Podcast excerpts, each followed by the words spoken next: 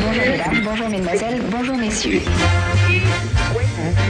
Dans la cour d'honneur se pressent des élégantes, des légionnaires et d'illustres anonymes. Une fête de la musique littéralement exceptionnelle. Pour tout ce petit monde, direction les jardins de la résidence présidentielle pour la traditionnelle garder le parti. En direct des jardins de l'Élysée, Improbox, Ibrahim Mahalouf sur TSF Jazz. Bonsoir tout le monde. Quel honneur, quel honneur d'être dans cette cour d'honneur de l'Elysée pour la fête de la musique et d'avoir euh, l'immense privilège de euh, recevoir euh, une personnalité que maintenant euh, tout le monde connaît en France mais aussi à l'international. Euh, c'est la ministre de la Culture. Je- en- en- étant donné qu'on n'aura pas énormément de temps avec vous, j'aurais aimé avoir 2 heures, 3 heures, 4 heures, mais cette émission euh, va durer une heure et demie. On, vous, on aura la chance de vous avoir pendant une heure. On va tout de suite attaquer euh, les discussions avec vous, Rima Abdulmalak. Merci d'avoir accepté cette Merci de invitation l'invitation. dans Improbox. Euh, au moment où vous avez été nommé ministre, je pense que tout le monde a fait connaissance avec vous, avec votre parcours. Euh, votre CV a été développé en long et en large dans les magazines, dans les journaux, à la télé, à la radio. Donc je ne vais pas m'attarder sur votre parcours que maintenant je pense que tout le Mhm. monde euh, connaît à peu près. Mais j'ai une petite question pour, pour, pour démarrer cette émission. D'abord, euh, bon, on se connaît un peu, hein, on va pas, on va pas se le cacher, on se connaît un peu depuis quelques années. Euh, moi j'ai une question personnelle, mais comment, comment est-ce qu'on passe d'un poste de l'ombre, de poste d'ombre Vous avez longtemps travaillé dans l'ombre euh, euh, de, certaines personnes ou de, de- des postes en tout cas qui sont pas des postes publics. Comment on passe de ces postes-là à un poste extrêmement exposé comme celui de ministre? J'ai pas eu beaucoup de temps d'y réfléchir en réalité. Ça a été un plongeon assez rapide parce que la, décision a été prise euh, par la première ministre et le président très rapidement avant les annonces du nouveau gouvernement. Et je m'y attendais pas du tout. Donc euh, j'avoue que j'ai pas eu le temps de complètement m'y préparer psychologiquement, mais je me suis dit tout ce que j'ai fait dans ma vie au fond a été politique. Certes, j'étais pas exposée en première ligne dans les médias, etc. Mais euh, mes, sont mes convictions qui m'ont guidée. Et euh, je vais continuer comme ça. Et le président m'a donné un seul conseil reste toi-même. Donc j'ai essayé de tenir ça. Est-ce que, est-ce que, euh, moi ce que je me dis souvent, c'est dans des postes comme ça, on a pratiquement tout à perdre en fait. Parce que au final, euh, oui, d'accord, il y, a le prestige, il y a le poste, il y a la responsabilité, mais on sait, surtout à cette époque-là, euh, qu'il est plus, c'est pas comme il y a 30 ans ou 40 ans où on respectait un peu la position de ministre, etc. Aujourd'hui, on a vraiment juste à se prendre des coups. Enfin, je veux dire, et moi je me suis dit, Oh, il y a aussi des moments de joie, de bonheur, d'échanges passionnants. Quand je me déplace un peu partout en France, je rencontre des, des personnes tellement engagées, tellement passionnées par ce qu'elles font pour la culture. Il n'y a pas que des coups. Évidemment que dès qu'on est exposé médiatiquement sur les réseaux sociaux, en plus aujourd'hui, tout est amplifié. Donc euh, il y a euh, euh, toujours forcément, et c'est normal aussi d'être critiqué, de susciter du débat. Il y a aussi parfois des insultes, des menaces, des Oui. lettres horribles qu'on reçoit. Mais ça, c'est toutes les personnalités publiques. Il faut arriver à faire la part des choses. Et moi, je j'ai pas perdu mon enthousiasme. Donc, au Vous bout avez- d'un an, ouais. je garde le sourire et, et je trouve que c'est un- une fonction qui est extrêmement euh, euh, difficile. C'est vrai, il y a une grande responsabilité qui pèse sur mes épaules tous les jours, mais extrêmement réjouissante. Tous les jours, je fais des rencontres inspirantes qui, qui me donnent envie de de me battre pour la culture en France. Vous avez beaucoup travaillé dans le, dans le domaine associatif au départ, puis euh, notamment en dirigeant les, les programmes de Clowns sans frontières. Est-ce que selon vous, un, un ministre euh, qui ne vient pas peut-être des, écoles traditionnelles de l'ENA de, euh, ou, alors du monde du business, euh, est-ce que, est-ce que euh, un ministre qui, est-ce que quand on vient de l'associatif, on est forcément un ministre un peu plus social dans sa démarche?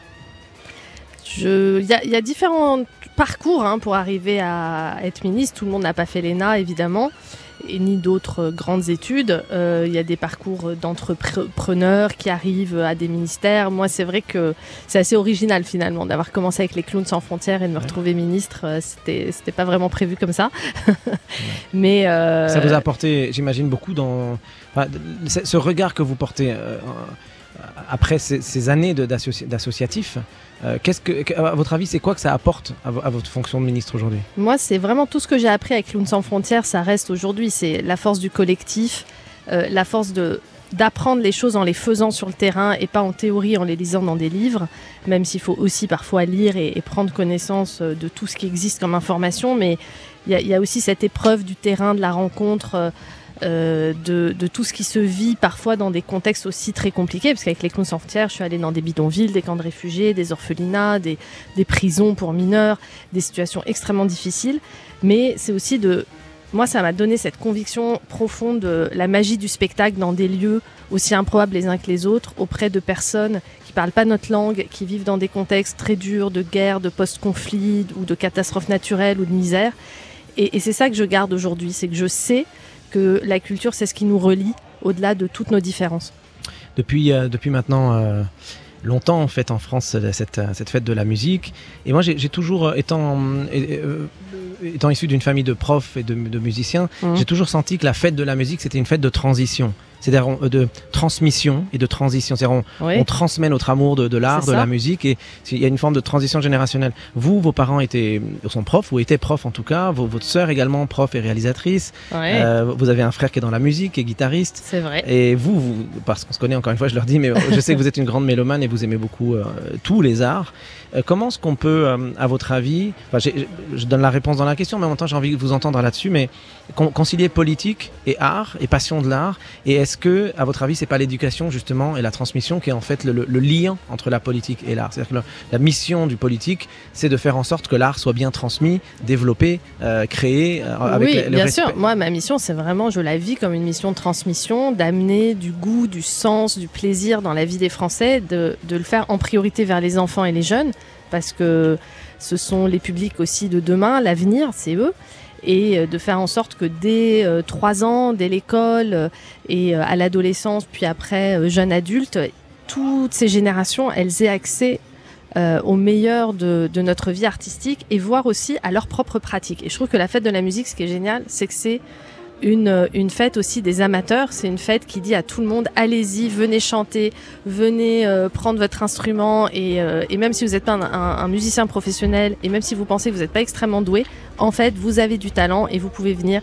Moi, cet après-midi, par exemple, au ministère de la Culture, dans les jardins du Palais Royal, j'ai fait scène ouverte à des jeunes qui sont inscrits sur le Pass Culture, qui sont venus euh, faire euh, un peu leur tremplin à eux et qui sont des musiciens dans l'âme, de futurs artistes peut-être, aussi euh, des personnes qui travaillent au ministère de la Culture qui sont venus jouer. Donc c'est ça aussi la fête de la musique, c'est un moment pour les amateurs, tous ceux qui aiment la musique. Et, et moi, mon rôle, je le, je le porte vraiment comme tel, comme un rôle de transmission et de partage. Est-ce que vous imaginez que la suite, euh, s'il devait y avoir une suite politique, euh, j'imagine, tout, tout ce que je vous souhaite, ou pas d'ailleurs, je sais pas, Ça, je sais pas. est-ce on que, ça, verra. est-ce que ça pourrait être potentiellement, parce que parfois les, ministres changent de poste, ça peut arriver, euh, des, nouveaux projets, des, remaniements, des choses comme ça. Est-ce que un poste de ministre de l'éducation nationale, par exemple, ça pourrait être quelque chose qui vous intéresse à Oh là l'avenir là, non, non, moi pour l'instant, je suis. Ça fait qu'un an que je suis ministre de la Culture, c'est une, une charge extrêmement lourde, il faut du temps pour porter tous les projets que je veux porter. Et, euh, et, et c'est ça le domaine que j'ai envie de servir le plus, parce que ça fait 22 ans que je travaille dans la culture, auprès des artistes, auprès d'associations. J'ai été aussi à New York pour défendre la culture française à l'étranger.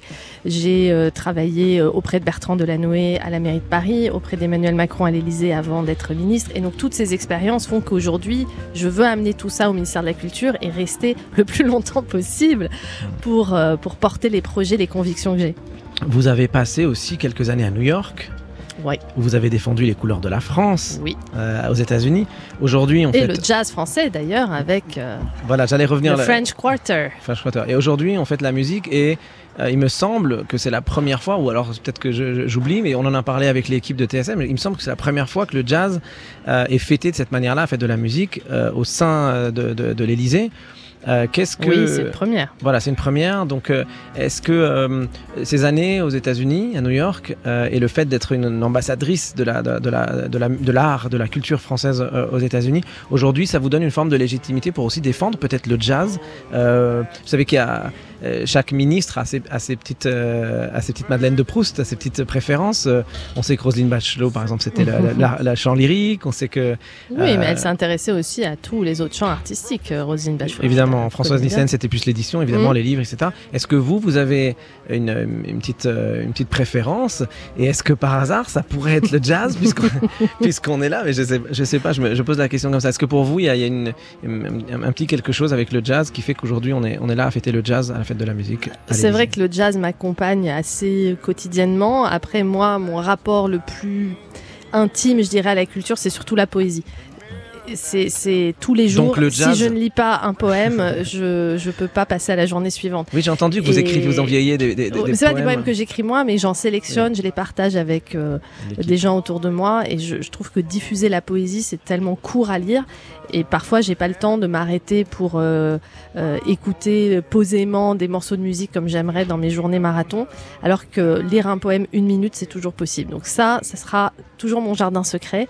Mais le jazz, oui, m'accompagne. Et c'est vrai qu'aux États-Unis, j'y étais à, la période où on a célébré enfin célébré, commémoré plutôt l'entrée des États-Unis dans la Première Guerre mondiale, les 100 ans de ça en, en 2017. Et euh, ça nous a permis de raconter comment le jazz est arrivé en France, parce que c'est grâce à l'engagement de soldats noirs américains dans l'armée française pendant la Première Guerre mondiale. Beaucoup d'entre eux étaient musiciens, certains sont restés après en France, comme James Reese Europe, et ont développé le jazz en France dans des cabarets, etc. Et c'est en France qu'on a validé quelque part, qu'on a reconnu le jazz et, cette euh, musique qui venait euh, des Afro-Américains qui n'était pas du tout reconnue aux États-Unis, ils étaient ségrégés et en trouvant en France un écho, un retentissement, un public euh, et un succès. Après, il y a eu comme un retour de reconnaissance et de validation en quelque sorte aux États-Unis. Donc on a pu faire des projets autour de ça. Et c'est vrai que dans la relation franco-américaine, le jazz a toute sa place. C'est pas pour rien que ce soir, c'est euh, un groupe de la Nouvelle-Orléans, le président de la République qui avait été en décembre après son voyage à Washington. Et c'est suite à ça qu'il a souhaité une fête de la musique dédiée au jazz avec des invités de New Orleans. Et, je rappelle d'ailleurs. Euh, Madame la ministre, euh, Rima Abdulmalak, euh, en deuxième partie d'émission, vers 19h, euh, on va recevoir également Grégory Porter, avec, qui on va pouvoir discuter un peu. Et, je pense que ce sont des sujets qui l'intéressent énormément. Mm. Mm. Et, puis ce soir, il y aura un concert dans cette cour d'honneur de l'Élysée, un concert de John Baptiste avec Grégory Porter également. Et, vous Alors, je n'osais pas. trop le dire, mais évidemment, je suis, ravi également de pouvoir venir poser quelques notes également à, à, ce concert. Avant, avant de passer à la deuxième partie de cette émission, j'ai une petite question, mais vraiment, c'est une petite question technique. Euh, je pense que très peu de gens euh, savent finalement, et moi-même, je sais pas, comment ça finalement, quand on est ministre, quand on, quand on a une idée, une idée qui nous vient, on se dit tiens j'ai envie de faire ça, ou quelqu'un nous propose une idée, entre le moment où cette idée est là, et elle existe, mais euh, elle existe simplement sous forme d'idée, et le moment où elle est concrétisée, est-ce que vous pourriez comme ça, en juste en deux minutes, nous faire une sorte de, de résumé rapide du fonctionnement, c'est-à-dire par quoi ça passe avant que l'idée soit vraiment concrétisé. Moi, je pense mm. à la fête de la musique. On dit toujours que Jack Lang a créé la fête de la musique. Au moment où il a eu cette idée, au moment où elle a existé, il s'est passé quoi? Juste comme ça, rapidement, qu'on comprenne. Heureusement, les ministres ont des équipes. Jack Lang avait une équipe formidable et moi j'ai la chance d'avoir une équipe formidable. Donc quand j'ai une idée, je la partage immédiatement avec eux, on phosphore ensemble et, euh, et assez vite on vérifie est-ce que cette idée euh, elle est vraiment nouvelle ou est-ce qu'il y a quelque chose déjà qui existe? Je vous prends un exemple. Par exemple, moi je suis très, euh, je suis passionnée par l'artisanat, l'artisanat d'art, les métiers d'art et je trouvais que le ministère de la Culture faisait pas assez là-dessus. Donc on a cherché, on a vérifié, il y avait un certain nombre de choses qu'on faisait déjà mais qui n'étaient pas assez connues et des choses qu'on faisait pas. Et donc on a consulté. Donc d'abord ce qu'il faut faire quand même c'est parler avec l'ensemble des professionnels impliqués dans ces secteurs, les mécènes, les artisans, les entreprises. Donc on a fait des réunions, mm. on, a, j'ai fait des déplacements aussi parce que pour moi c'est très important de voir sur le terrain comment les choses se passent. Donc j'ai visité des ateliers, j'ai rencontré des artisans, j'ai été à la Cité du Vitrail à Troyes, j'étais au centre d'art verrier à Meisenthal euh, dans, euh, en Moselle.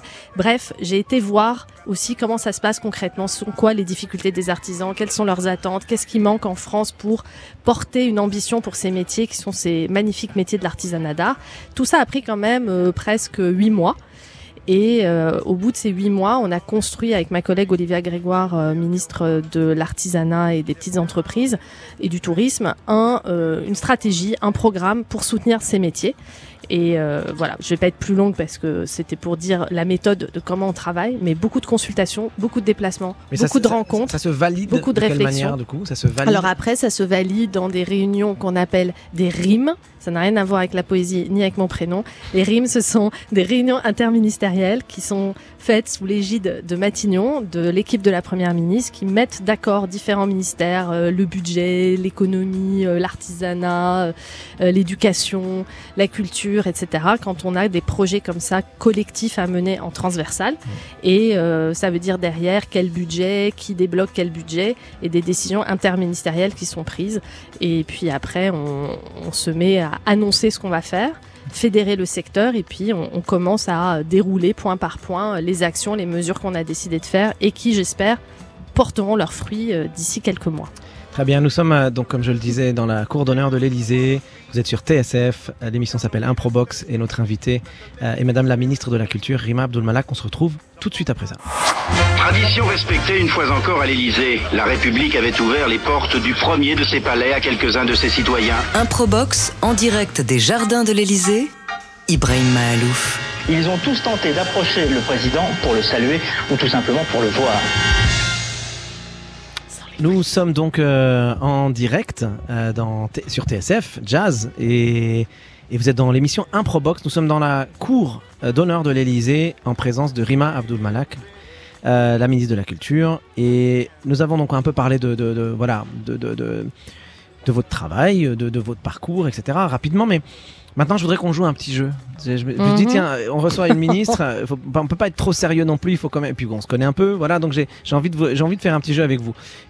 On, on dit souvent que les, les- dans la politique, les gens, euh, c'est toujours un peu langue de bois, ne disent pas les choses, etc. Je me dis, tiens, et si on faisait un truc, c'est une sorte d'interview métaphore. Donc voilà, Rima Ouais. Abdulmalak, vous allez vous mettre dans la peau d'une artiste de jazz euh, professionnelle, qui tourne depuis de nombreuses années, qui fait des albums, des concerts, etc. Et qui est là en interview sur TSF pour parler de sa carrière, de ses, concerts, etc. donc, donc vos réponses doivent être, doivent être formulées dans, dans le cadre de cette métaphore, si vous voulez. En Mhm. plus, Abdulmalak, tout de suite, ça fait... euh, je sais pas, ça, je trouve qu'Abdul Malak, ça fait tout de suite euh, nom d'artiste bebop. Tu sais, à une époque où euh, ça faisait bien d'être un peu musulman. Tu sais, euh, Abdullah Ibrahim, Ahmad Jamal, Youssef Latif, tout ça. Abdul Malak, tout de suite, ça fait, c'est crédible. Donc, je, je joue le personnage. Rima Abdul Malak, merci de nous accorder cette interview au milieu de votre tournée internationale pour votre euh, quatrième album. Wow. C'est le quatre- 84e album peut-être. Première question. Est-ce que quand on est euh, leader d'un band de jazz comme le vôtre, euh, et qu'on décide d'accélérer la musique, de ralentir le tempo, euh, systématiquement, tous les autres musiciens de votre band sont obligés euh, de suivre euh, ce que vous décidez pour la cohérence ou est-ce que il y a quand même un peu de liberté, euh, il y a un esprit de groupe qui permettrait à certains des musiciens de, se lancer dans des petits solos, voilà, même si le chef n'est pas trop trop d'accord au départ?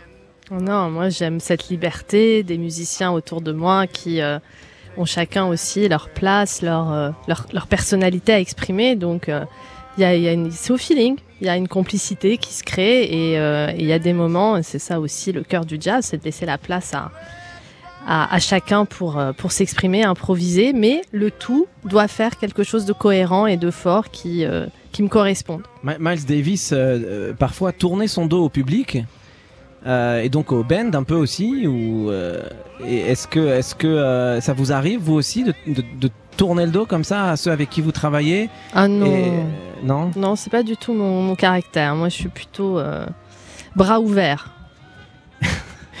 et si et si et si euh, et si vous étiez dans le band par exemple et que votre leader se tourne comme ça et tourne, tourne le dos et commence à se lancer dans des trucs qui n'étaient pas prévus, qui n'étaient pas sur la partition. Est-ce que vous faites comme si de rien n'était parce qu'il faut quand même que le public ne voit rien, il faut que ça reste la magie du concert? Ou est-ce que vous montrez que vous pourriez aller ailleurs euh, finalement et lancer une autre harmonie que celle qui était euh, proposée par... euh, Ouais, en- je pense chef? que je, je l'écouterai d'abord, voir où il veut nous emmener, et je me dirais que je peux lui faire confiance. Et petit à petit, j'essaierai de de trouver euh, mon chemin à moi dans ce qu'il propose.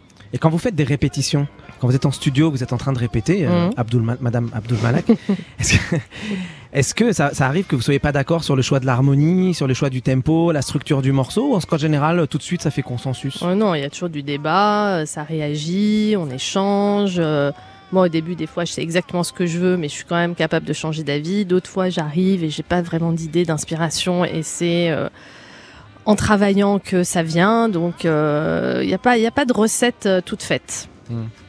Et euh, vous savez, il y a des musiciens comme euh, à l'instar de, de, de John Baptiste qui va jouer ce soir, euh, qui joue du piano, mais qui chante, qui joue d'autres choses, des instruments, de la batterie, de la contrebasse, etc.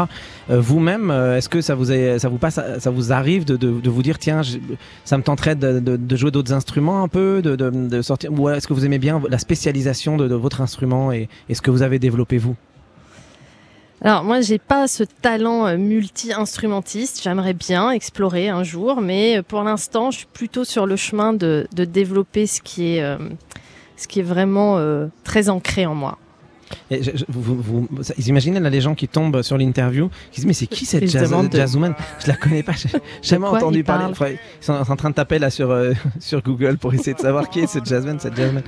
Euh, je continue du coup parce que ça marche bien. Vous êtes pas mal sur la métaphore. euh, ça, vous êtes vous êtes plutôt bien. Non, mais ça correspond finalement la vie de ministre, parce que c'est une vie entre la création et la contrainte.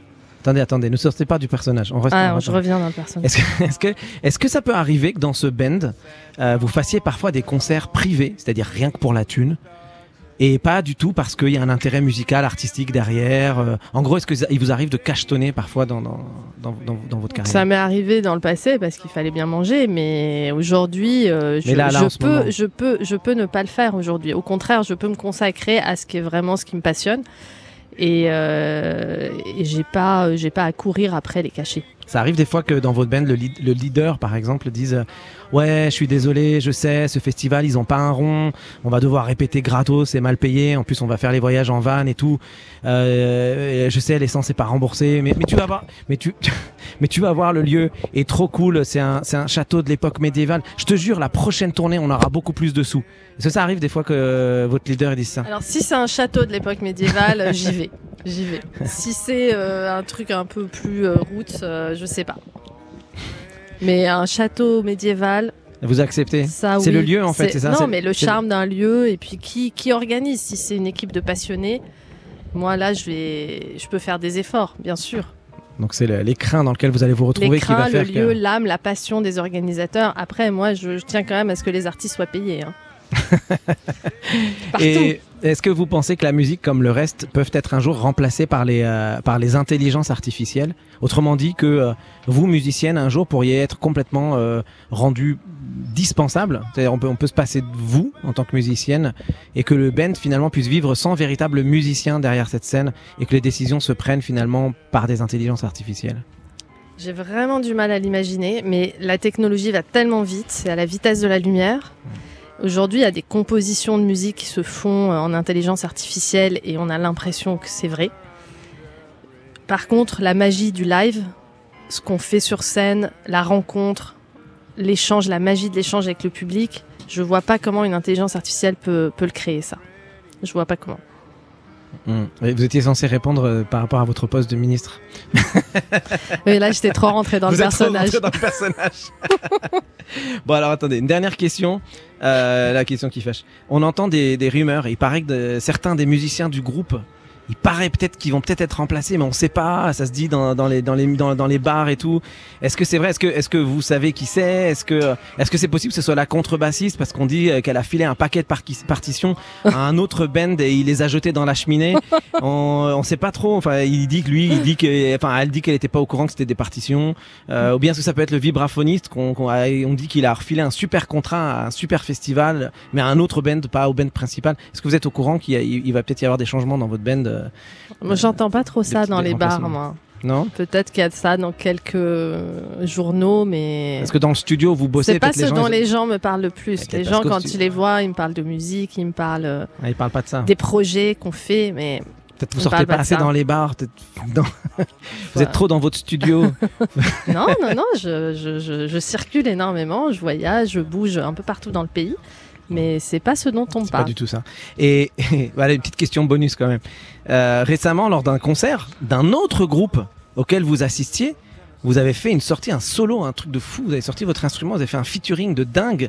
Euh, tout le monde a été surpris. euh, les, les gens, ça, ça les a vraiment marqués. Euh, je pense que le public a été surpris et plutôt a apprécié. Moi, j'ai l'impression ce solo qui était complètement improvisé.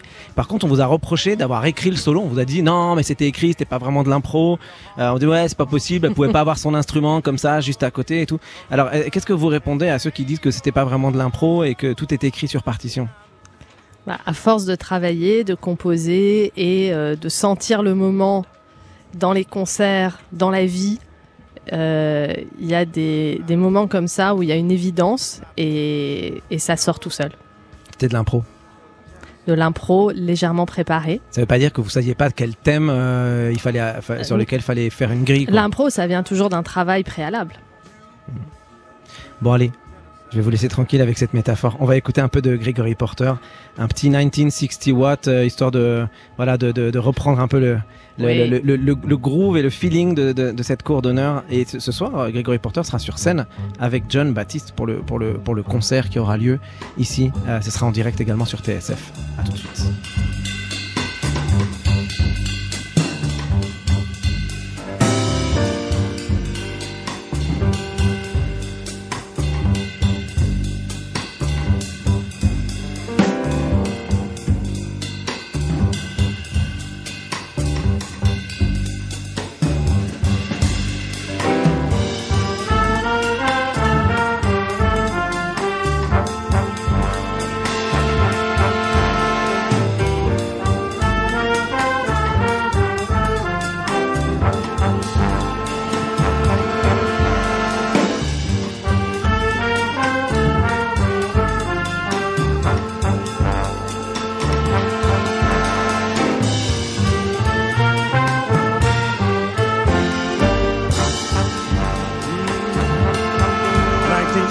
What?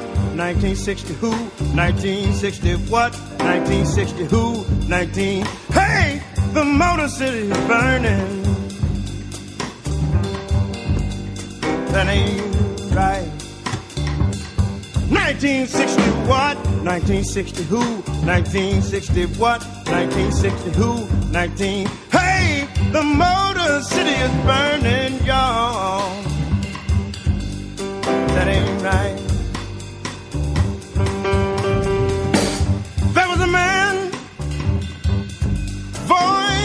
Of people, standing on the balcony of the Lorraine Motel. Shots rang out. Yes, it was a gun. He was the only one to fall down, y'all. That ain't right. Then his people scream, ain't no need for sunlight. Ain't no need for moonlight.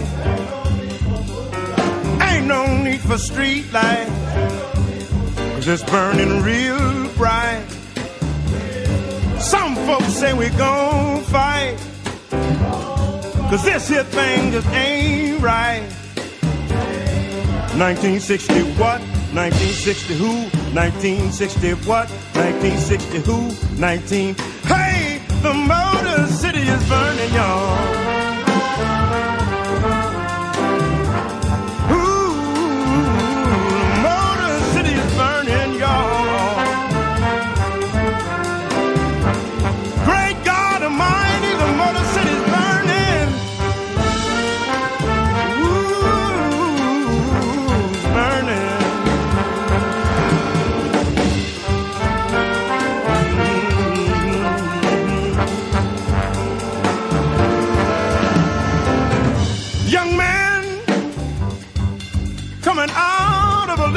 Store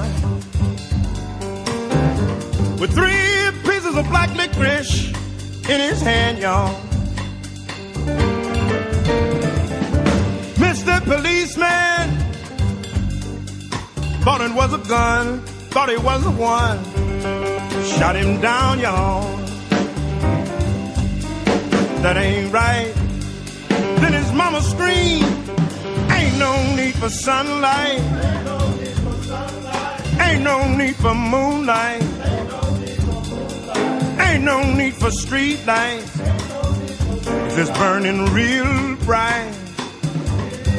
Some folks say we gon' fight. Cause this here thing just ain't right. 1960 what? 1960 who? 1960 what? 1960 who? 19. Hey, the Motor City's burning.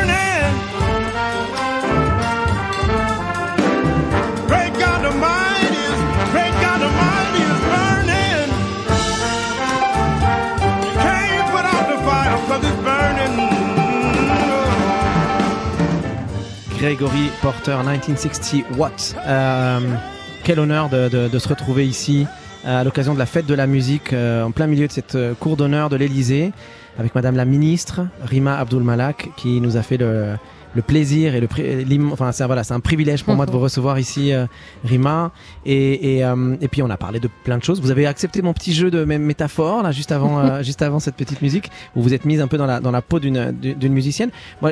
Quelle est la place de la de la musique vous dans votre vie personnelle? Vous avez fait de la musique lorsque vous étiez Oui, quand je suis arrivée en France à l'âge de 10 ans, mes parents m'ont inscrite à l'école de musique de Caluire, à côté de Lyon, où on habitait. Et euh, j'ai fait du piano, j'ai fait du solfège pendant 10 ans. Est-ce que, est-ce que vous pensez que cette, euh, cette- ces études euh, de musique vont, vous ont aidé à, à structurer aussi votre travail ou est-ce que c'était vraiment, vraiment de la poésie, puisque vous aimez la poésie, de l'art, etc. Est-ce que ça vous a. Ah, c'était beaucoup de discipline aussi. Moi, j'en ai des souvenirs quand même de énormément de rigueur, de travail, de tendinite au bras, de, de souffrance aussi. Le dos aussi, le piano, c'est le le, dos. Euh, Voilà, c'était physique, c'était une discipline de tous les jours et je voyais bien, si pendant trois jours je travaillais pas mes morceaux, j'avais beaucoup de mal le quatrième jour. Vous faisiez du solfège aussi Ouais.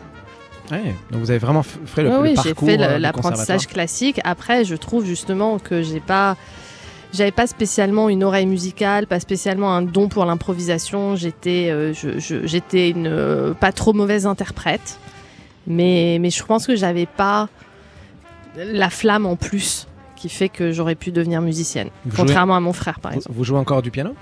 Non, Jamais? Non, C'est dommage. oui.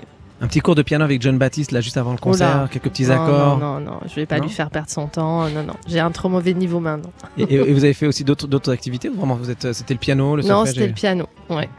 C'était le piano. On avait, euh, on avait même ramené euh, ce piano qui était euh, dans notre appartement au Liban et qui euh, est encore dans l'appartement de mes parents avec des éclats d'obus sur le côté puisque notre appartement avait été bombardé. Donc rien que ce piano, il témoigne aussi de quelque chose de notre histoire, mais voilà, il peut m'arriver de, de jouer quelques minutes, mais j'ai vraiment beaucoup perdu tout ce que j'ai appris malheureusement. Est-ce que vous pensez pas que si vous aviez euh, travaillé un peu l'impro, Ça, en- Ça ça a sans doute manqué.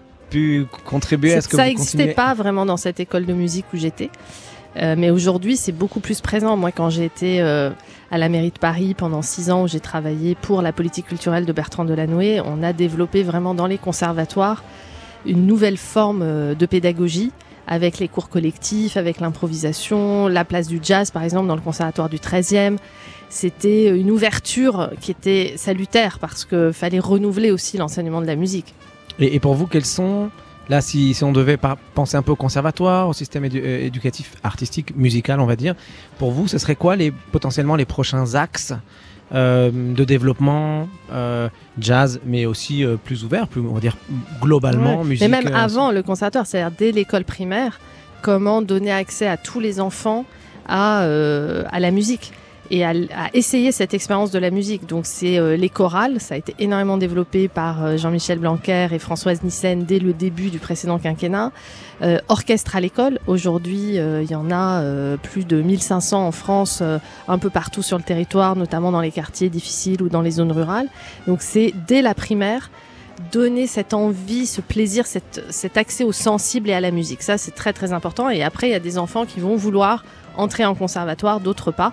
Et, ceux qui entrent en conservatoire, c'est comment euh, déployer le plus possible leur créativité tout en euh, gardant la rigueur nécessaire aussi pour l'apprentissage de la musique. Mais sans doute qu'avec euh, les classes d'improvisation comme ce que vous avez développé au CRR, il y a, il y a là un potentiel de, de libération de la créativité et de, de donner confiance. Parce que je pense qu'on a un système scolaire en France globalement, et pour la musique en particulier, euh, où euh, on, on a du mal à, à mettre en confiance les élèves euh, pour qu'ils se lâchent en quelque sorte. Ça c'est vrai pour la musique, mais aussi pour la danse. Moi, je sais Mm. pas si vous vous rappelez, mais quand on était jeune, Mm. quand on, est, on avait une sorte de, de facilité dans- pour danser, Mm. euh, les, les- les gens regardaient ça un peu de travers, on trouvait ça un peu marrant, mais on, on disait pas waouh c'est génial, elle, elle, elle danse super bien. quelque chose. ouais. Ouais, il y avait, il y avait une sorte de, de presque de honte à être capable de faire quelque chose que les autres ne, ne- ne font pas. Est-ce que c'est, ça fait, ça fait partie un peu de la philosophie qu'il faudrait développer aussi, dire, de, de dire, euh, euh, D'encourager l'expérience en fait, c'est-à-dire de dire c'est pas forcément juste ou faux, il n'y a pas une bonne réponse, une mauvaise réponse, c'est une expérience et il faut l'explorer par différents biais.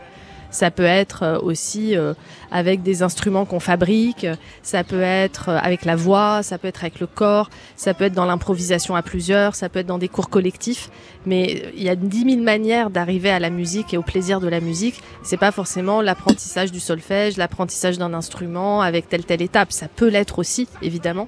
Mais je pense qu'il y a cette ouverture, elle est vraiment de plus en plus présente en France dans, dans l'enseignement artistique, je- j'en suis persuadée. Est-ce que vous, Rima Abdulmalak, vous écoutez un peu de jazz ou pas beaucoup, beaucoup? On en parlait oui, un peu l'heure. j'étais mais- à Lyon il y a quelques jours aux Nuits de Fourvière. J'ai vu un, un magnifique concert de Raphaël Imbert à l'Opéra de Lyon dans le cadre des Nuits de Fourvière. Donc oui, puis j'ai enchaîné avec Michel Polnareff, autre style. Rien à voir. Mais euh, c'est ça aussi qui est beau dans cette magie des festivals qu'on a et qui démarre là avec la saison des festivals, c'est qu'on en a pour tous les goûts et au sein même d'un festival pour toutes les générations et, et tous les styles. Et si je vous pose la question, c'est parce que le principe de cette émission, c'est de créer une rencontre entre, là, là en l'occurrence vous, Mhm. et, et l'invité qui va nous rejoindre tout à l'heure, Grégory Porter. Et alors je rappelle à tout le monde, hein, Probox, euh, l'idée de cette émission, c'est que vous qui n'êtes pas musicienne professionnelle, Non. en tout cas vous avez fait de la musique dans votre vie un peu, Oui, il y a Voilà. longtemps. Mais vous allez, vous allez créer, à la- tout à l'heure, dans quelques minutes, vous allez créer une idée euh, musicale qui va être reprise. euh, qui va être reprise par notre artiste invité, donc Grégory Porter. C'est-à-dire que vous allez avoir la lourde responsabilité de proposer une idée. J'ai la pression, Je pense qu'on va enregistrer, qu'on va garder dans un petit coin. Puis quand Grégory Porter va arriver, il va l'écouter et puis il va la prendre, il va la développer, il va en faire euh, une version à sa façon. Donc c'est-à-dire que c'est vous qui allez composer une musique tout à l'heure. Vous allez devoir improviser là sur le micro. Je, je suis une sans petite idée voix. musique- Je Ouais, voilà. à Je- je vois les avoir yeux. Des, des perles de sueur qui, C'est ça, je vois, je vois les, les yeux exorbités. Mais euh, que- quelle est la place pour avant avant d'en arriver là Mais quelle est la place de l'improvisation dans votre métier aujourd'hui? Ah, c'est tous les jours qu'il y a un moment où on doit se retrouver en situation d'improvisation. Il se passe toujours quelque chose d'imprévu. Euh, des situations aussi des de... exemples. Non, mais c'est euh, des, euh, des des situations de dans des réunions ou de négociations où ça ça va pas exactement dans le sens où on imaginait que ça allait aller, donc il faut se repositionner autrement. Ça peut être quelque chose qui se passe sur le terrain et qui fait qu'on change de programme. Euh, ça peut être euh, Quand, ça- quand vous avez des, des interventions publiques, des- Mhm. un discours par exemple, est-ce que tout est écrit au mot près non. Est-ce que vous, met- vous, met- vous notez des, des- des- avec des tirets et ensuite vous dites les choses avec, euh, avec vos mots euh, différemment? Oui, c'est plutôt ça. En fait, moi, j'ai quelques idées avant. Euh, J'y travaille un peu avec mon équipe pour euh, pas oublier certains messages clés qu'il faut passer ou certains chiffres ou certaines données qu'il faut redire. Et j'aime bien souvent ne pas commencer par le discours, c'est-à-dire participer à, à l'événement, écouter, parler avec les gens, déambuler si je suis sur un, un- un- un festival par exemple ou sur un événement euh, type une foire d'art contemporain, que sais-je, et de m'imprégner. Et une fois que je me suis imprégnée, à partir de mes quelques points que j'ai notés avec des tirés sur mon carton, je vais réussir à, à improviser, en quelque sorte. et, et au moment j'ai besoin de le faire comme ça parce que j'ai besoin que mes discours soient vivants. Alors parfois, ils sont un peu confus, mais euh, ils sont vivants. Pourquoi vous dites ça? Bah parce que c'est moins structuré parfois qu'un discours qui a été écrit à l'avance. Mais euh, je l'ai dit toujours avec le cœur et j'essaye d'être la plus authentique possible quand je l'ai dit. Et euh, petite question, vous, vous avez encore vos, vos souvenirs de... Si on va, on va entrer un peu dans le vif du sujet quand même, c'est-à-dire qu'on va commencer à, à- à- à concrètement vous faire faire des choses là, musicalement? Ah oui Est-ce que, est que vous vous souvenez un peu de, de- de vos notions de solfège, do, ré, mi, etc. Vous connaissez tout ça? Do, ré, mi, fa, sol, la, si, do, Et oui. dans le sens inverse aussi Oui. C'est quoi Do, si, la, sol, fa, mi, ré, do. Très bien. et et, euh, vous connaissez un peu, le- par exemple, l'histoire de tempi, par exemple, euh, lento, largo, allegro. C'est a- italien. C'est mot italien, ouais. D'ailleurs, vous savez Ouais. pourquoi c'est en italien? Alors je me souviens d'une vague histoire d'un moine musicien en Italie au Moyen Âge qui avait inventé tout ça. Les notes. Les C'était pour les notes avec des chants. Ouais. Mais, l'italien est très, présent dans les partitions parce que la, à l'époque de, à l'époque baroque, euh, Monteverdi, etc. On, écrivait tout et on a gardé cette tradition de les, eux qui ont porté ça, ouais. Mais vous vous en souvenez, vous, euh, un peu Ce vocabulaire-là, ça vous parle encore non? Oui, allegro. euh, C'est quoi andante, C'est rapide ou c'est lent? Non, c'est rapide, mais rapide. rapide. un peu vif, un peu, un peu enthousiaste. L'argot, c'est quoi? L'argot, Ça s'utilise pas beaucoup dans le jazz, hein, ces trucs-là. C'est très, c'est très musique classique tout ça. Très ça sonne lent, mais c'est peut-être pas lent. Si, c'est plutôt lent. C'est plutôt Plutôt lent. On va, on va on va faire une petite pause. Après, je vais vous faire un petit, euh, une sorte de petit, euh, blind, c'est pas un blind test, mais c'est une sorte de rappel de souvenirs, voir un peu ce que certaines musiques vont vous évoquer. Dans l'ordre, voilà, c'est ça qu'on va faire. On va, on va faire le petit, une sorte de petit blind test. Après, vous allez devoir créer donc euh, votre petite idée. On va la transmettre à Grégory Porter, puis Grégory Porter va nous rejoindre et puis on va faire un, un échange euh, avec Grégory Porter. Je rappelle à tout le monde, on est sur TSF Jazz. Vous êtes dans l'émission qui s'appelle Improbox. Euh, moi, je suis, je m'appelle Ibrahim Malouf et je reçois, et c'est un vrai bonheur, euh, la ministre de la Culture, Rima Abdulmalak. Et puis, j'aime bien cette conversation parce que comme, comme on se connaît depuis longtemps, on se vous voit, ce qui est quand même un peu étonnant pour nous. C'est en soi une improvisation. c'est en soi une improvisation, parce qu'on a depuis une petite, presque une petite vingtaine d'années. Mais je suis très très très content de vous recevoir ici. On se retrouve tout de suite après ça. Le jour J de D-Day, de Party of the Year, Improbox en direct des jardins de l'Élysée. Ibrahim Mahalouf. Au plus fort de la journée, la file d'attente devant les jardins de l'Élysée dépassait les 600 mètres. Incroyable de se retrouver ici euh, dans cette cour d'honneur de l'Elysée et puis avec nous euh, Rima Abdul Malak qui va se lancer. Vous allez devoir vous, vous, vous lâcher là, vous allez improviser vraiment une idée. Hein vous êtes, vous êtes Là, prête, tout de suite, là Non, pas tout de suite, tout de suite. Ah. Je, vais, je, vais, je, vais, je vous donne encore un tout petit peu de temps. Tu sais, on entend les, les, les, les pompiers, tout ça là. Ouais. Ouais, on- je- il, il paraît- il y a cette- Il y a eu une explosion au gaz euh, dans le 5e ah ça. arrondissement. D'ailleurs, ouais, d'accord. On attend d'avoir plus de nouvelles, mais c'est- ça semble assez grave, avec euh, plusieurs Bon. personnes en, en urgence absolue, Aïe. en urgence relative, mais en tout cas, il y a. Bon. Ouais, d'où les. On va essayer de, quand même de continuer à, à, à, à- à créer, à faire un peu la fête. C'est la fête de la musique. Donc, continuons. Euh, alors voilà, on va, vous voyez ce qu'on va faire? Euh, on va, on va faire quelque chose, ça va, ça va nous détendre un tout petit peu. En fait, on va faire un petit blind test, Rima. C'est en même temps un blind test et en même temps, je sais que ça va vous évoquer des choses. D'accord. Alors, on va, on va écouter un premier extrait, d'accord? Et, et vous allez me dire un peu ce que, ce, que vous en, ce que vous en pensez, ce que ça vous évoque. Ah, ça, c'est Mathieu Chédid. C'est Ouais, vous connaissez tout le, tout le répertoire de Mathieu Ouais. Parker Oui, oui, oui. En fait, faut, faut dire un truc, c'est que Mathieu nous a présenté il y a une vingtaine d'années. Mais euh, l'amitié, l'amitié que vous avez avec Mathieu Chédid, moi je la connais, je la connais depuis Mm. longtemps. Mais euh, est-ce que dans, dans ce métier, on peut avoir des amis dans la, dans la politique? Est-ce qu'on peut vraiment avoir des amis? Ou est-ce que quand même euh, c'est compliqué? Oui, Dites la en vérité, tout cas, s'il vous plaît. les amis de 20 ans restent des amis. Mm. Évidemment. Peut-être qu'aujourd'hui, je vais moins facilement rencontrer de nouveaux amis, quoique. Mais euh, les amis de, de 20 ans euh, sont toujours là. Oui, sûr. Mais là, les nouveaux, les nouveaux, là, les, les, les- les- gens avec qui vous travaillez en ce moment, est-ce que ça pourrait devenir des amis ou c'est trop peut-être, compliqué Peut-être, Ouais. c'est L'amitié en ça politique, se c'est- construit sur la durée, pas en quelques mois. Euh, Mathieu, je sais que vous aimez beaucoup la poésie qu'il y a, qu'il y a dans ces oui, textes et puis aussi. sa grand-mère, André Chédid, qui m'a tellement inspirée, que j'ai tellement aimé lire. J'espère que ça va vous inspirer pour votre création dans quelques secondes. On écoute un autre extrait. C'est une autre musique. Je pense que ça pourrait évoquer pour vous euh, une autre expérience. Il me semble. Alors j'habille un peu parce que Mhm. je, je regarde le technicien qui me dit attends attends attends. J'avais envoyé les j'avais envoyé les musiques tout à l'heure, mais alors, on a, on a essayé de vous garder ça en secret. Écoutez ce deuxième extrait.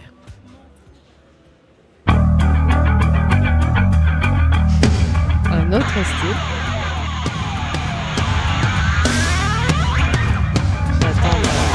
La voix. Ça, c'est ma jeunesse hard rock. Ça doit être les Guns N' Roses, mais j'arrive pas à retrouver le morceau. Ah si, c'est les Guns, ça c'est sûr. Là, on entend hein, la guitare de Slash. Moi ça, moi, ça me fait super plaisir de laisser ça sur TSF quelques secondes. Désolé pour TSF Jazz. Right next door Right to next hell. door to the hell. Voilà. Yeah. Et, et alors, Right next door to hell. Alors et voilà, vous, vous avez fait une, euh, vous avez visité un grand festival de. de- Alors de oui, rock. quand j'ai été nommée ministre, peu de temps après, le premier festival où je me suis rendue, euh, c'était le Hellfest. Et c'était visiblement un événement parce qu'aucun ministre de la Culture n'y était allé précédemment. Or, c'est le plus gros festival de musique de France aujourd'hui. Et alors cette expérience Et j'ai pu voir les Guns N' Roses en concert, Voilà. euh, qui était le groupe que j'avais vu pour euh, la première fois que j'étais allée dans un concert de ma vie à Lyon, à la Altony Garnier, quand j'avais 13 ou 14 ans. Il y a, y a- il y a pas très longtemps. ma je- Madeleine de Proust à moi. Ouais, il y a pas très longtemps, je lisais un- un- un- une interview de vous.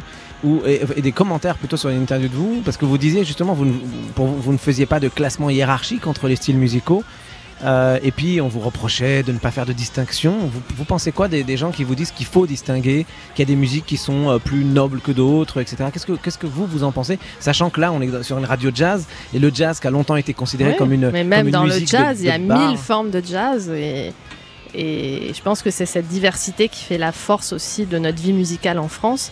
Il faut que chacun puisse y trouver euh, son plaisir, son chemin. Et ça peut être avec un morceau de hard rock, ça peut être avec un morceau de rap, ça peut être avec de la musique classique, ça peut être avec du jazz.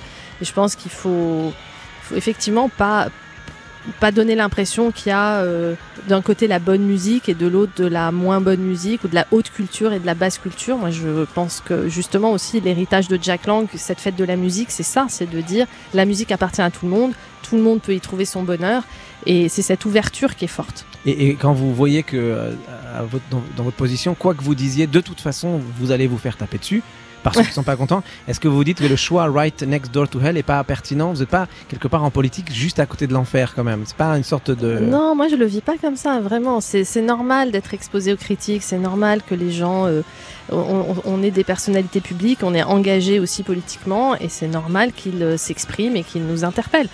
Moi, je, je me sens pas du tout euh, proche de l'enfer. Euh, Être ministre de la Culture, c'est plutôt le paradis tous les jours. Très bien, on gardera cette formule-là plutôt alors dans ce cas-là.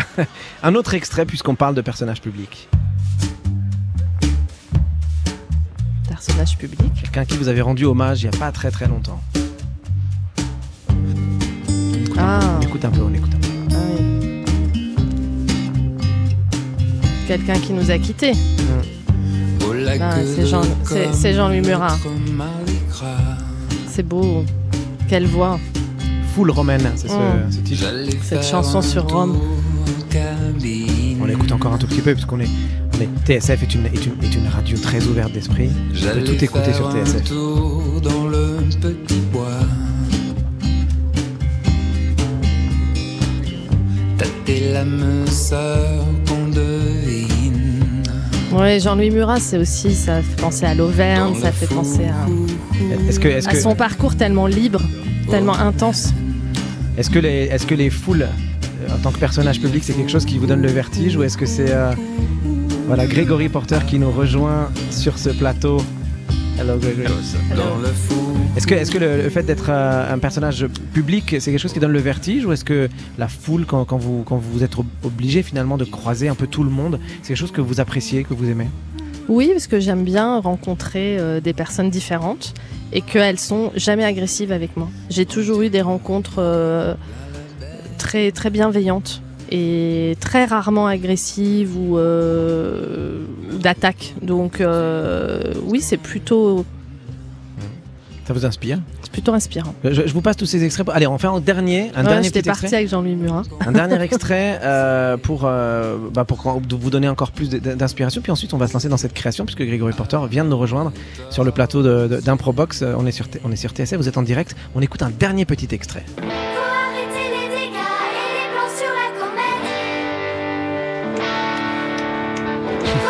J'ai Sébastien Vidal euh, qui, qui- qui me regarde en disant Mais qu'est-ce qu'il fait? Il est sur TSF Jazz. Est-ce qu'il a oublié? Est-ce qu'il a oublié?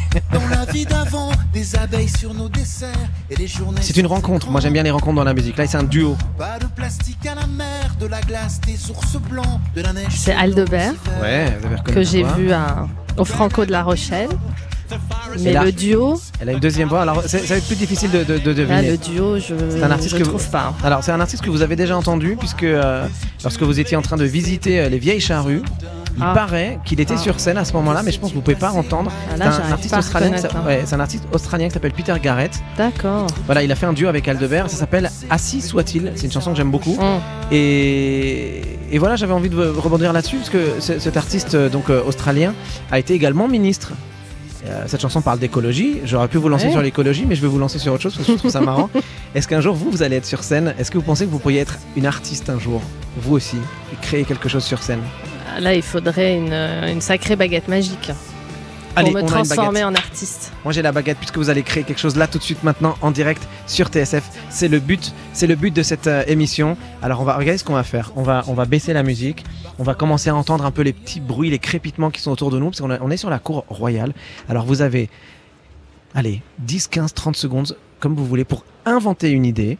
Grégory Porter, je sais qu'il comprend un peu le français, mais je sais pas s'il Are you comprend tout ce que je dis là. understanding what he's trying to do Yeah, with very, us? very little. Very little.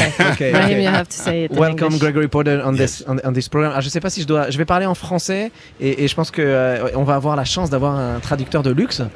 Bonsoir. C'est bien, ça Bonjour, donne David. quelques secondes de répit. Merci. David Copéran qui est avec nous et David Copéran qui va faire la traduction. Alors euh, Grégory, merci de merci d'avoir accepté d'être avec nous dans ce dans ce programme. Grégory, 5 for being with us on this Yes, program. of course, Et ce, ce programme s'appelle Improbox. This is Improbox. Yes. Et, et- et nous avons euh, la chance de pouvoir euh, vous recevoir et de recevoir la ministre de la Culture. And we are lucky to have you as well as, uh, as a Ministry of Culture. Mm, to be here. Et le principe de cette émission, c'est qu'elle, cette ministre de la Culture va maintenant euh, inventer une idée. Elle n'est, elle n'est elle-même pas musicienne euh, ni chanteuse. And she's not uh, a singer or a musician, Mm-hmm. Not at all. professional musician. No. Mais elle va inventer quelque chose et l'idée, c'est que vous repreniez cette idée But she will create something, invent something. Yes. et a cappella, Yes. vous allez développer cette idée et en faire quelque chose de magnifique. And you will take her idea and make it something yours. Okay. So I'm supposed to improvise something, Mhm. which I'm really You don't know. afraid of. On sait pas. Vous savez pas, madame la, ma- madame la ministre. C'est parti. Est-ce que vous êtes prête? Allez, Allez. les 10 secondes qui viennent, elles sont à vous. C'est de la création totale. On est à la, à la cour d'honneur de l'Elysée pour la fête de la musique et c'est madame la ministre de la Culture qui va inventer une petite idée. Bon, let's- essayons. Tam, tam, tadadinanam. Tam, tam, tam, tadadam. Tam, tadadam. Mm, mm, listen and gather round me, children. Oh, a better life is sure to come. Listen and gather round me, children. A better life is sure to come. Dum dum dum. Duo de la ministre de la Culture avec Grégory Porter. Merci beaucoup, madame la ministre, d'avoir été avec nous.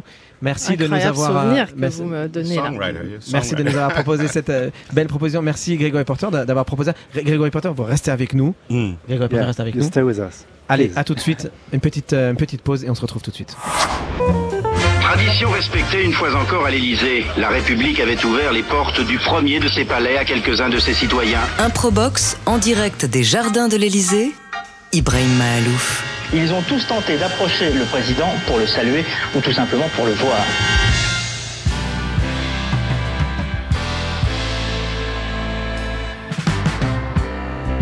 With a million stars in the galaxy. When I'm floating with them, it's hard for me to see. I'm holding on to this dear earth as it spins around with me. With a million miles of odometry. And the moon like a goon staring back at me. I'm holding on to this dear earth with love and gravity. 60,000 feet up in the air. I can't wait to come down, drop down. I've been that fool, I let my fuel run low. All drop down, slicing through the stratosphere. Twice the speed of sound. My life is moving under me before I touch the ground.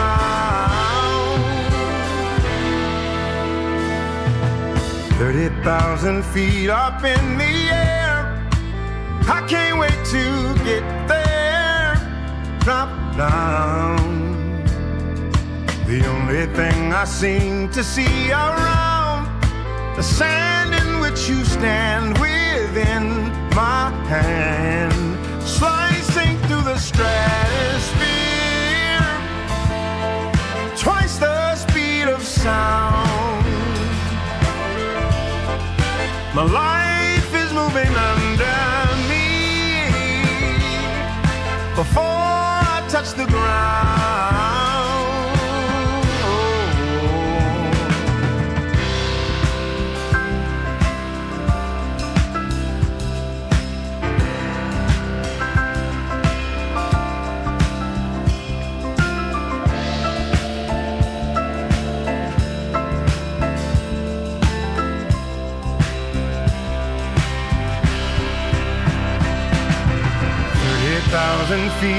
In the air.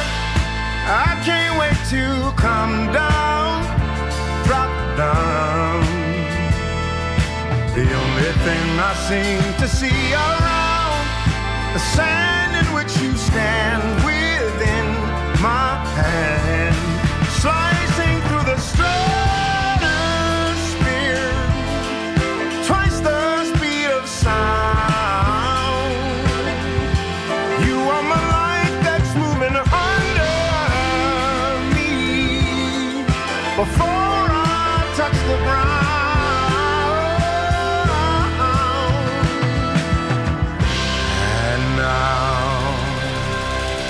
thousand feet up in the air.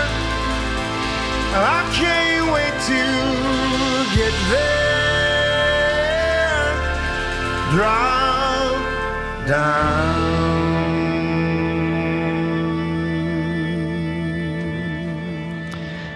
Et voilà, nous sommes à nouveau de retour dans cette euh, cour d'honneur de l'Elysée. Grégory Porter est avec nous. Euh, c'est un honneur d'avoir pu partager ce petit moment de création avec vous et la ministre de la Culture. Merci Grégory euh, Porter. Jean-Charles Doucan nous rejoint. Et, on, va, faire une sorte de transition naturelle, euh, puisque euh, j'avais envie vraiment qu'un Probox se termine en douceur et, passe le relais à Jean-Charles pour, euh, pour une interview qui, juste, où on va peut-être un peu mieux comprendre pourquoi on est là et le lien qu'il y a avec le jazz et pourquoi, pour la première fois à l'Elysée, il y a du jazz cette année. C'est la première fois pour la fête de la musique. En tout cas, Ibrahim, vous disiez que Grégory Porter est avec nous. C'est le cas. Grégory Porter chante même avec nous, puisqu'on l'a entendu, on vous a entendu, Grégory, fredonner les dernières notes de ce morceau Concorde qui nous a semblé de circonstance, puisque vous savez qu'on est à 800 mètres de la place de la Concorde. C'était l'occasion ou jamais de passer euh, ce titre. On est dans la cour d'honneur, vous l'avez dit, du palais euh, de l'Elysée, euh, Ibrahim, car ce soir, c'est la fête de la musique. On a installé nos studios à l'Elysée. Il va y avoir du live avec John Baptiste à l'honneur, Grégory Porter à l'honneur, Ibrahim Malouf à l'honneur. Et là, on a la chance de passer un petit moment en compagnie de, de Grégory. Grégory, c'est un cadre incroyable dans lequel nous sommes maintenant. Ça vous met dans quel état d'esprit avant votre concert? In what kind of spirit are you when you stumble in, in this incredible place and very select place? Mm, well, the mood that I'm in is that, uh, you know, my mother used to say that uh, uh, my gift would uh, bring me into uh, the table of royalty. Ma mère euh, avait l'habitude de me dire que le don que j'avais allait me permettre de m'asseoir à la table euh, des grands, euh, des, des rois. And I, I feel like the, the, the, the, the jazz and, and this music uh, should have a place in, in, in, in the highest places. And Et so, par very glad to be conséquent, je here. crois que cette musique aussi, le jazz, euh, aurait le droit de citer, a le droit de citer dans ce genre d'endroit où nous sommes aujourd'hui. Alors justement, Grégory Porter, euh, pourquoi c'est si important, selon vous, d'emmener le jazz dans un tel cadre, de faire résonner le jazz dans l'enceinte de l'Elysée Why is that so important to you to bring jazz into this place at the Elysée? Well, I, uh, jazz is a music of uh, democracy. C'est une musique, le jazz de démocratie, Uh, it's a music of freedom. de liberté. Um, it's a, it's a back and forth conversation C'est une euh, conversation à bâton rompu between the listener and and and and and the so-called inspired one. en- en- entre l'auditeur et entre le spectateur et celui qui est inspiré, qui reçoit l'inspiration. so yeah, why not here? Et pourquoi pas ici alors? Et alors j'ai envie de vous poser la question euh, inverse, qu'est-ce que ça apporte au jazz d'être à l'Elysée ce soir, selon vous? And uh, taking the question the other side, um, what jazz can benefit uh, with being here at the Elysée? Mm, well, wow. The, the the I think the publicity. I think um, Ouais, la, la- la promotion, la mise en valeur. I think the uh, the prestige that this uh, that this event uh, Le prestige brings to jazz. que cet événement procure wonderful. et lui confère, Um, c'est for all of merveilleux. us, really for all of us. Et pour tout le monde et pour nous, c'est merveilleux. Um, yes, uh, yeah, yeah, yeah. alors, alors, vous, Grégory Porter, vous êtes un enfant euh, de la Californie, you are a son from California. Yeah. Euh, mais ce soir, il va y avoir notamment John Baptiste, mais pas seulement, des musiciens de la Nouvelle-Orléans. Euh, pareil, de savoir, je vous pose la même question, mais de savoir que des enfants de New Orleans, là, vont se produire d'ici quelques minutes dans la cour de l'Elysée. Ça vous fait quoi? Yeah, you're from California, but there's also tonight some musician coming from New Orleans. No, yeah. And what is the symbolic of, of, of this, according to you? Well, I think um, the birthplace of jazz here. The birthplace of jazz is, is, is here. Yes, I, you know the interesting thing is my mother is uh, my mother. My roots are from Louisiana. En fait, as ce qui well. est intéressant, c'est que j'ai des racines en Louisiane. So I like to claim some some uh, that I'm a cousin. Donc j'aime bien revendiquer le fait que je suis une sorte de cousin, I'm the cousin of, of New Orleans musicians. cousin des, des musiciens de la Nouvelle-Orléans. Yeah, but I think there's a there's a there's a, a a thing that runs from the southern part of the United States. Et il y a quelque chose qui vient du, du sud des États-Unis. This this music it, it really spreads all over all, all over the country. So Et voilà qui s'est propagé à travers tout- tous les États-Unis. and I got a little piece of it Et in California. on m'a donné un peu de ce quelque chose-là en Californie. Bah, D'ailleurs, parenthèse, alors qu'est-ce que vous avez aujourd'hui de, de New Orleans? En vous What do you have from New Orleans inside yourself and maybe in the way you sing? Oh well, like I said, my mother, uh, the style of singing, the, Comme j'ai dit, le- the gospel style Le, le style euh, de chant, le, le gospel, that you hear on work song, que vous on entendez sur Work Song, Liquid Spirit, sur mon titre Liquid Spirit, on capacity, on capacity et to love. aussi sur Capacity to Love. These are all uh, uh, uh, uh, inspired by uh, the the traditions. Tout ça vient de la tradition du, du sud et du gospel et de l'expression du gospel. Alors attendez, vous venez de citer Capacity to Love, il se trouve que c'est pas tous les jours que ça arrive. Autour de la table, on a Gregory Porter around the table, and this is not every day. We've got Gregory Porter and we've got Ibrahim Malouf. Yeah. So right after the commercials, in a few minutes, we're going to listen to Capacity to Love. Yeah. Après la pub, dans une poignée de secondes, mais oui, le temps de compter 1, 2, 3. Le jour J de D-Day, de Party of the Year. Improbox en direct des Jardins de l'Élysée, Ibrahim Mahalouf. Au plus fort de la journée, la file d'attente devant les jardins de l'Élysée dépassait les 600 mètres.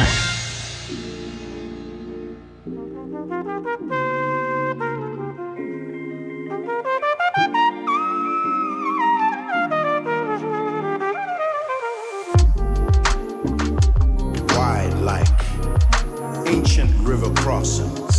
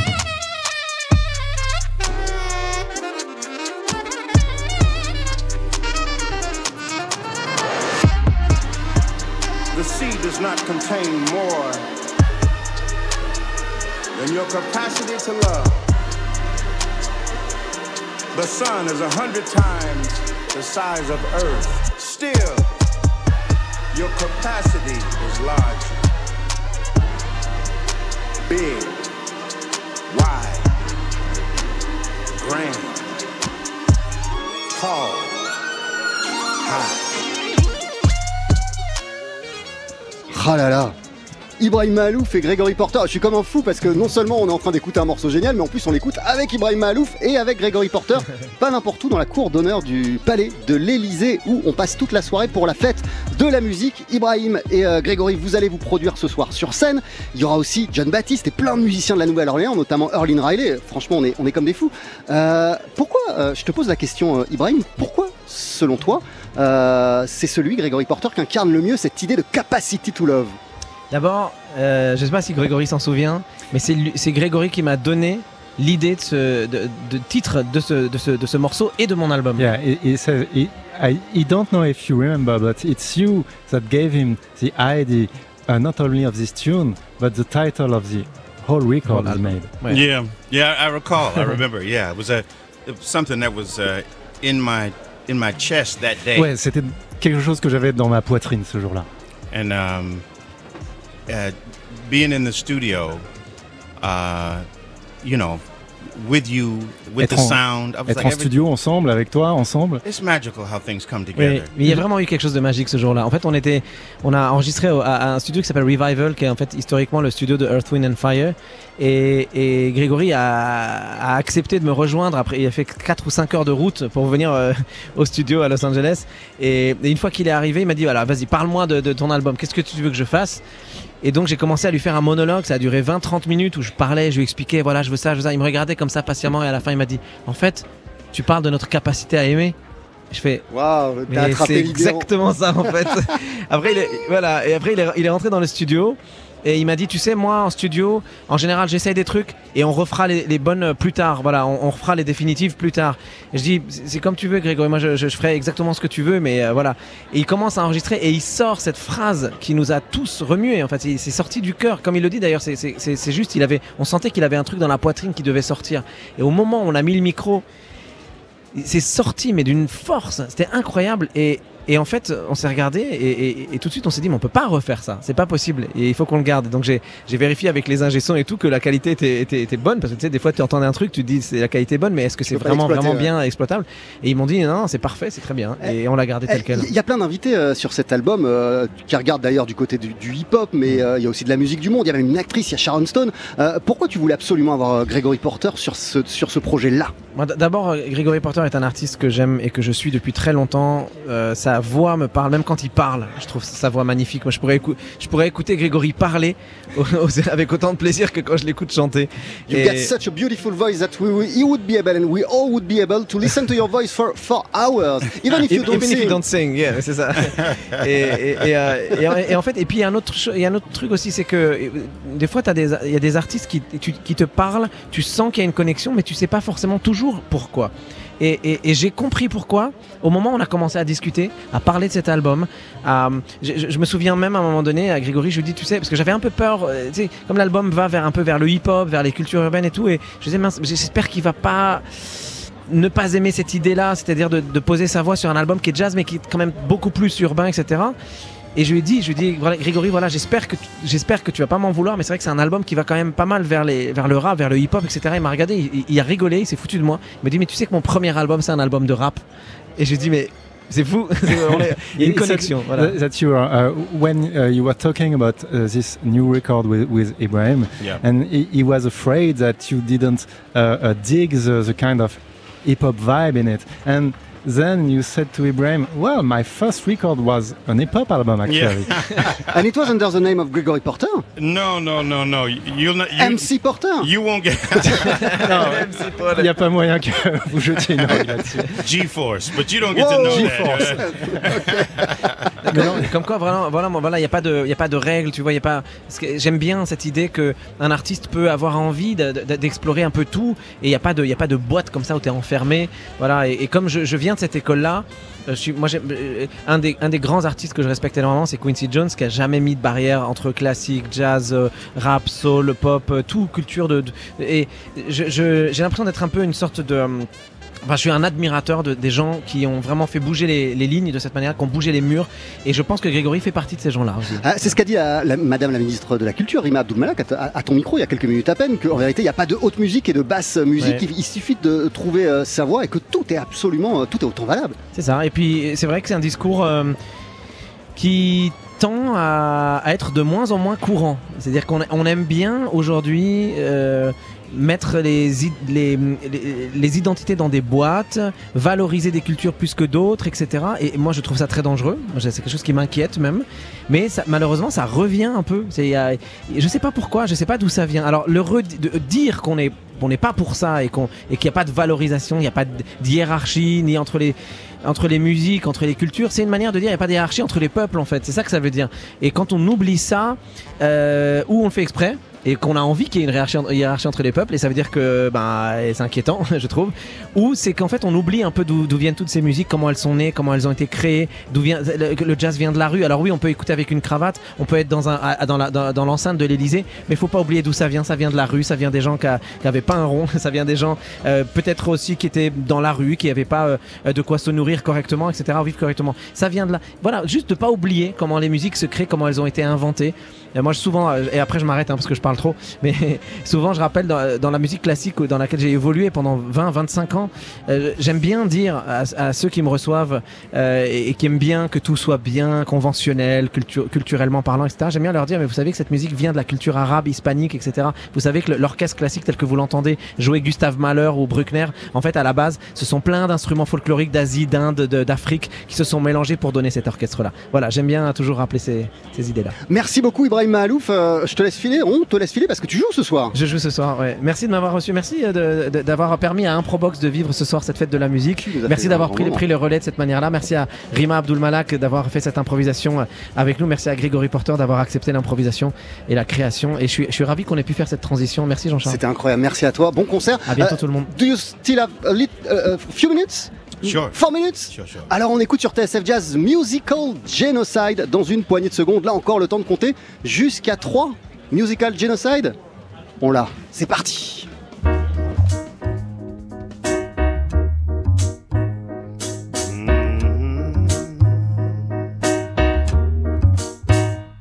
I do not agree. This is not for me. No musical genocide. I will not commit, nor will I submit to musical genocide. This is not for me. I won't let it be. No musical genocide. Give me a blues song. Tell the world what's wrong. And the gospel singer giving those messages of love. Woe in the soul, man. With your heart in the palm of his hand. Singing his stories of love and pain. Oh, I do not agree. Gregory Porter, I know that yourself you're going to perform this evening at the Elysee, so we won't be long, just a few minutes more. We listened to Musical Genocide. On vient d'entendre la chanson Musical Genocide. Uh, wha- what is and what was this musical genocide you were talking about 10 years ago? 10 years. Oh, we, yes. Musical genocide is about uh, preserving and, uh, and appreciating and lifting up uh, the music that, uh, that really means something. Ouais, cette chanson-là, elle, elle- elle- elle parle en fait de cette musique que nous devons valoriser, encourager, euh, porter devant. Uh, the music that means something to, to, to, to culture, to, to people, Une musique qui veut dire quelque chose et qui signifie quelque chose pour les gens. and, and to, uh, to feeling, to, uh, uh, to healing. Une musique Ah. qu'on ressent, une musique qui guérit, qui parle à l'âme. I speak of gospel music, the Je parlais soul, du gospel. soul music. Uh, you know, I speak of, of the blues. La soul, le blues. These music that have a deep connection to the emotions of people. Cette musique, ces musiques parlent directement aux, aux émotions des gens. Euh, Vous-même, la musique, en quelque sorte, elle vous a un petit peu guéri, euh, Grégory, puisque euh, j'ai lu que vous vous destiniez plutôt à une carrière de footballeur professionnel au départ. Vous avez eu un accident et bam, vous êtes tourné vers la musique. Euh, yourself, you've been healed uh, uh, in a sort by music and thanks to music because I read that you wanted first to become a football player. Yeah. Uh, you've been wounded and then bam, uh, you became a singer Yeah. instead of it. Yeah, well, Music has always been a healer in, in my life. I think uh, Ouais, la musique a toujours eu cette fonction de guérison pour moi dans ma the vie. death of my mother, La uh, perte de ma maman, when my brother passed away from COVID, quand mon frère nous a quittés à cause du Covid. and this this uh, this uh, moment you referenced when I uh, injured myself in Et football. ce moment auquel vous faites référence, quand je me suis blessé, These were foot, these were moments in my life that I needed something to, to bring me out of a dark place. c'était des moments où j'ai eu besoin de quelque chose pour me tirer de ces coins obscurs, cet endroit obscur dans lequel j'étais. Uh, without question, music did that for me. Et yeah. sans aucun doute, c'est la musique qui m'y a aidé. Une toute dernière question. One very last question, uh, Gregory. We're listening to uh, Liquid Spirit, an extract from Liquid Spirit released 10 years ago.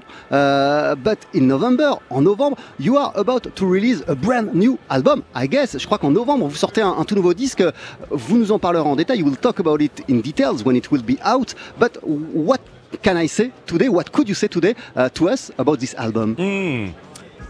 There will be some classic songs and there will be some original songs. Il y aura des classiques et des morceaux originaux. and it will be in, in, in the vein of how I do music. It's, uh, um, you know, stylistically. Et ce sera toujours stylistiquement quelque chose qui me correspond, euh, Euh, qui se correspond à la manière dont je fais de la musique, moi. Soul and blues and gospel will make its way into the way that I make my jazz. La soul, le blues, le gospel vont voilà, se transformer en ce jazz que moi je pratique. Optimism as well. Et beaucoup d'optimisme. Uh, pour se dire au revoir, thank you very much, uh, Gregory Porter. To say goodbye, we're going to listen to Lonesome Lover, uh, a song that you covered 10 years ago. Uh, this is a song from Abbey Lincoln and Max Roach. Uh, on, on va écouter une chanson, une reprise d'un titre de Max Roach et Abbey Lincoln. Uh, uh, what kind of example are they for you? They, they've been very committed artists and, and, and, and they fought uh, for freedom. Yeah. Very, very uh, extraordinary artists, both Max Roach uh, and Abby Lincoln, both uh, as uh, speaking out against injustices Ouais, in the world. tous les deux ont été des remparts à l'injustice et ont parlé des injustices euh, dans, dans le monde. So at the moment, uh, we have a song of the, that, that combines the two of their geniuses. Et du moment to do it. où une chanson réunissait leurs deux génies à eux, elle était pour moi, je devais la faire.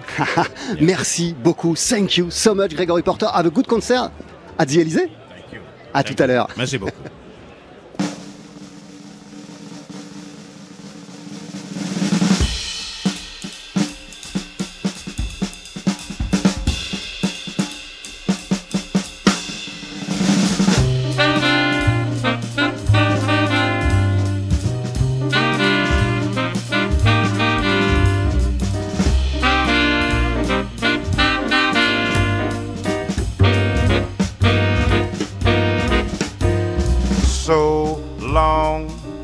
I've been needing your love.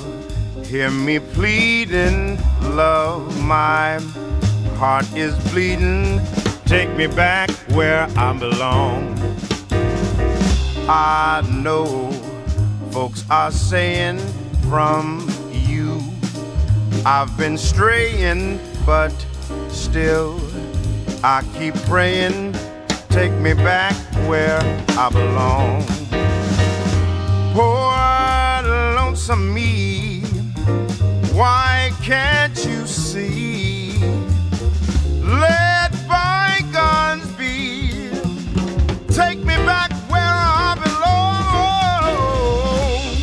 belong. Don't be hesitating.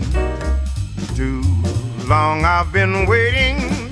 Love, I'm agitating.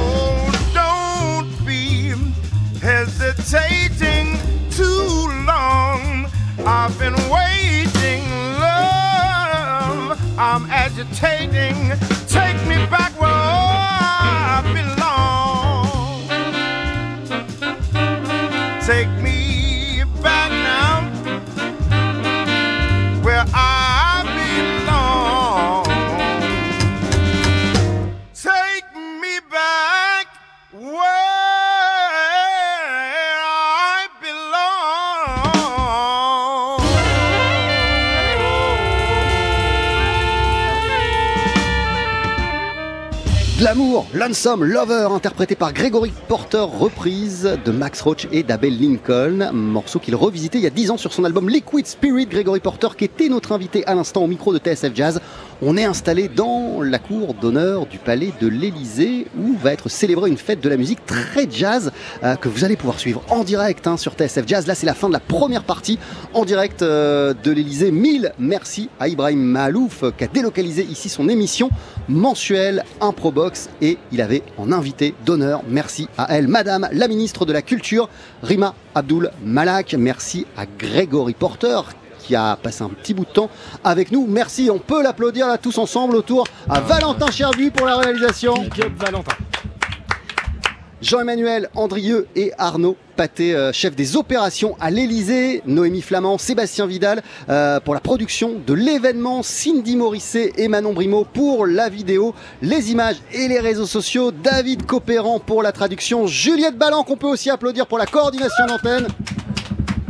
Eric Holstein de l'autre côté, comme ça, quelques, je sais pas quoi, dizaines, centaines de mètres, j'en sais rien, dans un autre arrondissement, dans les studios de Paris, il y avait Eric Holstein qui veillait à ce que tout se passe bien. Merci à lui, merci à toi, Eric. Euh, et Sébastien Dovian nous a rejoint, on peut l'applaudir aussi. Parce que vous êtes en mode guerrier ce soir, euh, Sébastien Dovian. Mais moi, je me régale Pour la depuis le début de la journée, magnifique là. cause de la musique, on est comme des fous. Qu'est-ce que vous allez nous faire vivre et à partir de quelle heure? C'est un concert assez euh, exceptionnel qui est prévu ce soir. Ça va commencer à, à 20h30 et comme c'est à l'Elysée, bah, tout est timé, tout est organisé. Donc l'avantage qu'on a, c'est qu'on a déjà les morceaux, on a déjà la setlist, on a tous les musiciens et on va avoir des trucs assez improbables euh, ou en tout cas des choses qu'on n'a jamais vues. C'est-à-dire que bah, Grégory Porter qui chante des standards, par exemple, ça on l'a rarement vu. Il chante souvent ses propres chansons. Euh, Il y aura John Baptiste qui va reprendre du Django Reinhardt. Euh, Il y aura bien sûr deux leurs morceaux à eux, de, euh, et puis Ibrahim Malouf en guest. Enfin, c'est un, un- un melting pot de gens talentueux. Euh, Il y a deux, trois grands noms de la scène anglaise. Il y a Tion Cross qui sera au tuba. Il y a Ruben Fox. C'est un melting pot de plein de, de, de- voilà de, de grands musiciens différents pour une heure, une heure et quart de concert et qui seront à vivre euh, bien sûr en direct sur TSF Jazz. Ça va commencer à 20h30, 20h40, quelque chose comme ça. Restez avec nous, hein, c'est formidable ce qu'on s'apprête à vivre tous ensemble. Merci beaucoup à tout à l'heure, euh, Sébastien. Et avant de retrouver cette magnifique affiche, voici tout de suite John Coltrane et Duke Ellington ensemble sur TSF Jazz. Ça aussi, c'est la classe. Une Sentimental Mood. À tout à l'heure.